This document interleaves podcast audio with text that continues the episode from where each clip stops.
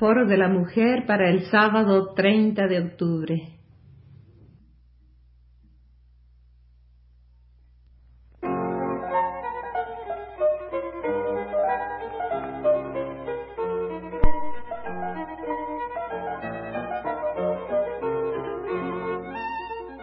Foro de la Mujer.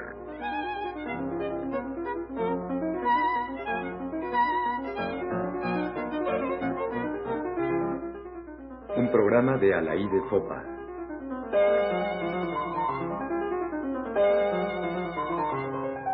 Diálogo con Benita. El sábado pasado comenté brevemente el libro de Benita Galeana, Benita, su biografía, publicada por vez primera en 1940 y reeditada hace un par de años. Un libro, como vimos la semana pasada, un libro verdadero, sincero, de una realidad muy directa y muy dolorosa en muchos aspectos. Anuncié entonces que seguiría comentando el libro en el programa de hoy, pero tengo para nuestros radioescuchas una grata sorpresa. No va a ser mi comentario, sino la presencia misma de Benita en Radio Universidad, a quien le agradecemos mucho que haya querido venir a hablar de su libro y de otras cosas.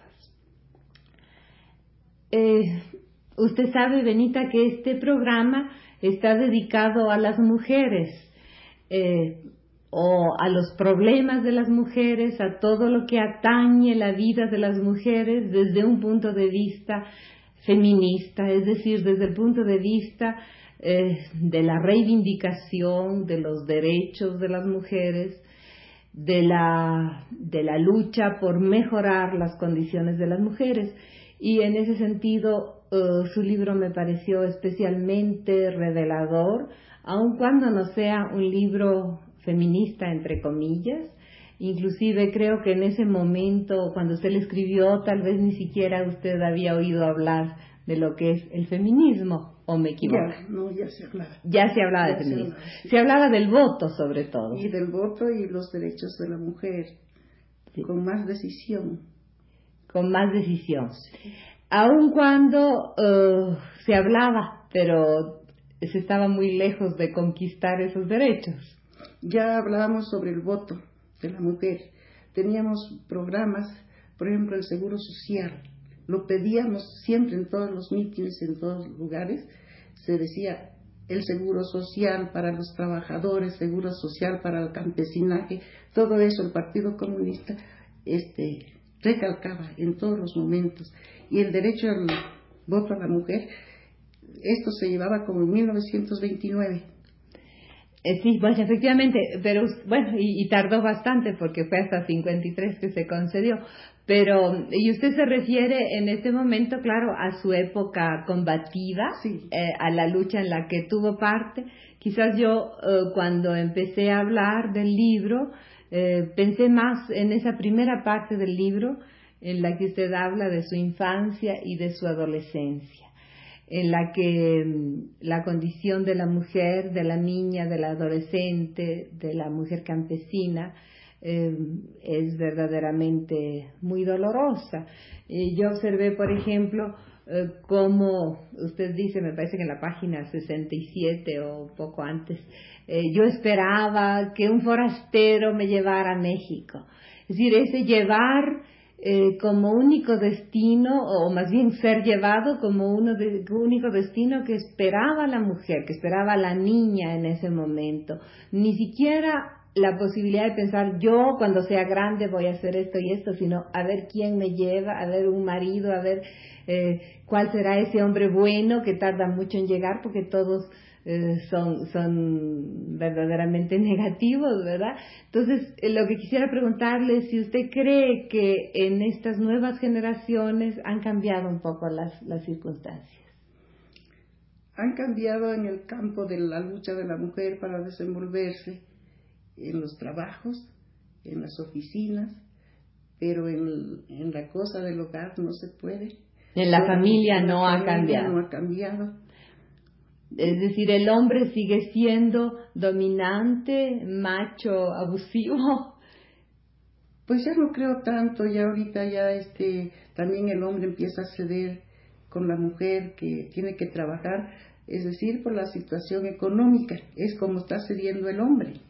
Sí, es decir, que la mujer ha ganado eh, algo al, ser, al hacerse más independiente. Exactamente, al hacerse más independiente y también el problema económico que no pueden este, librarse de tener algunas eh, comodidades grandes o, chicas, ¿verdad? Pero las comodidades las tienen que encontrar ambos.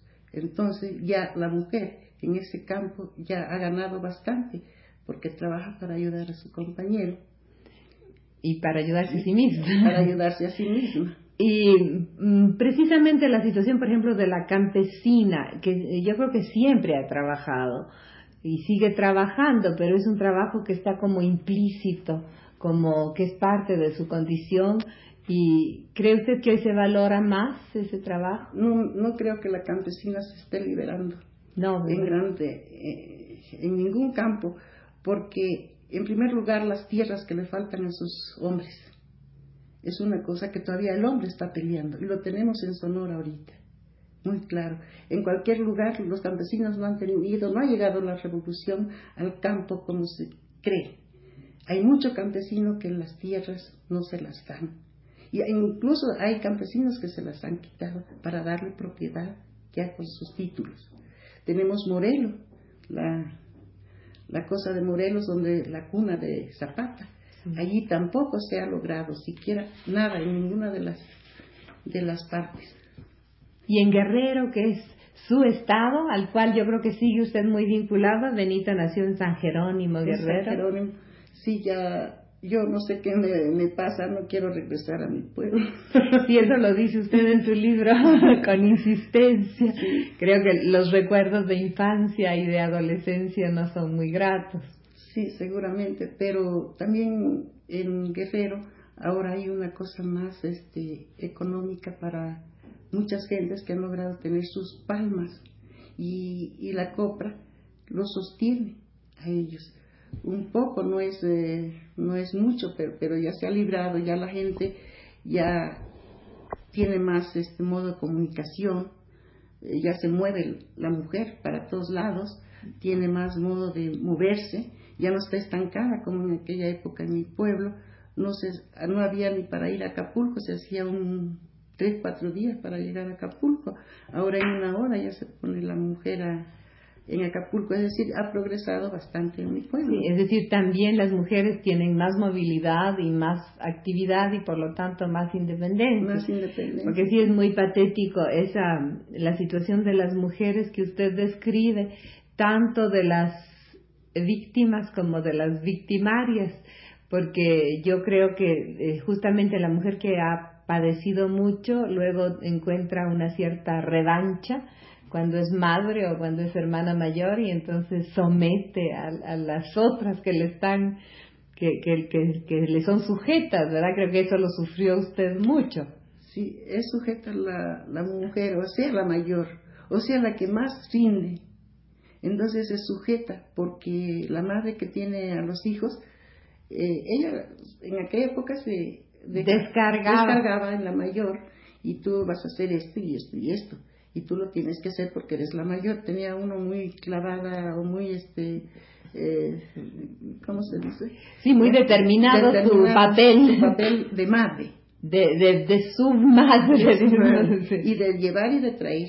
Sí. Y de hacerse cargo de todo, lavar a las horas de la mañana, lo que sea, porque ya en la noche tenía uno su programa.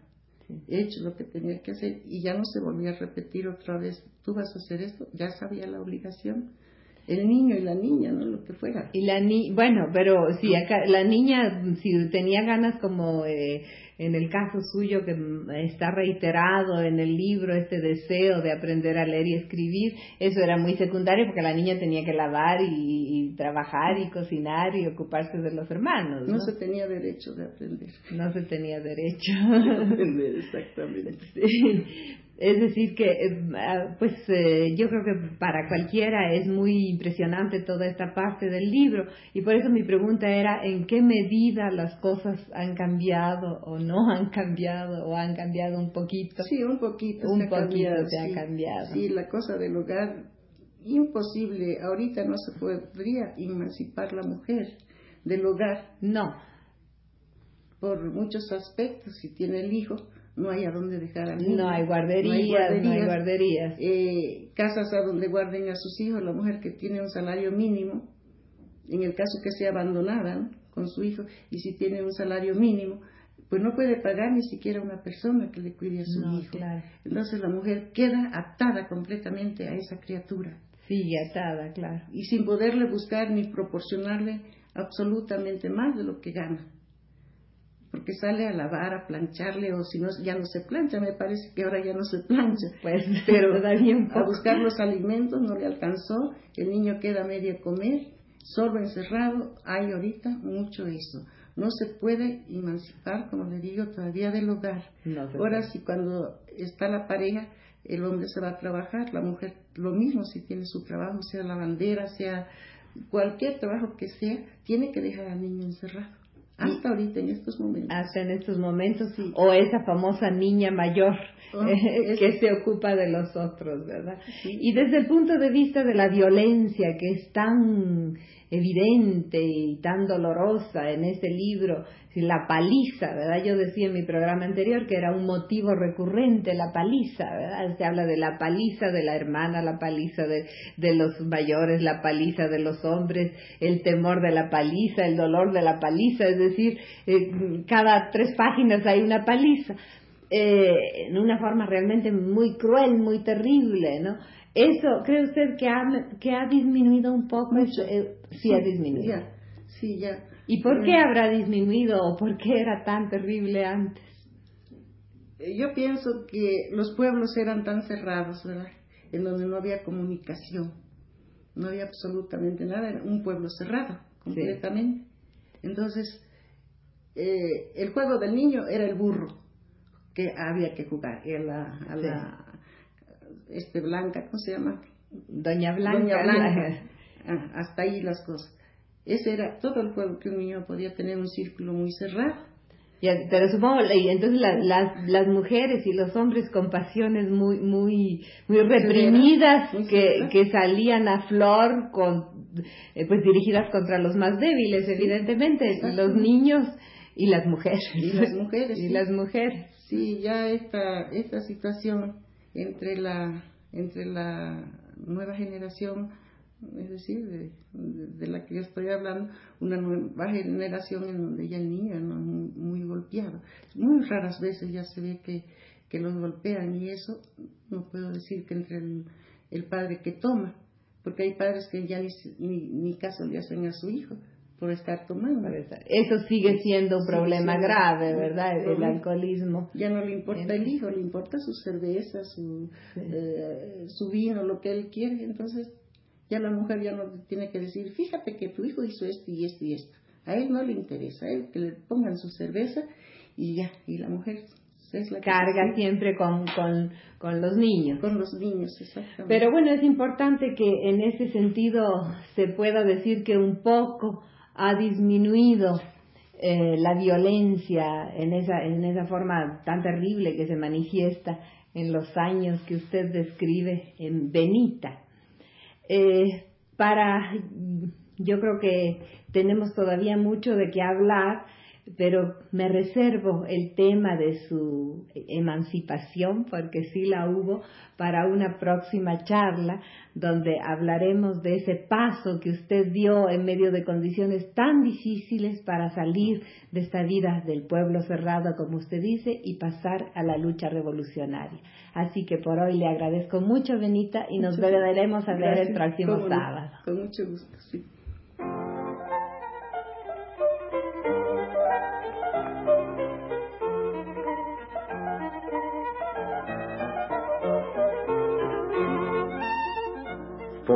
Mujer.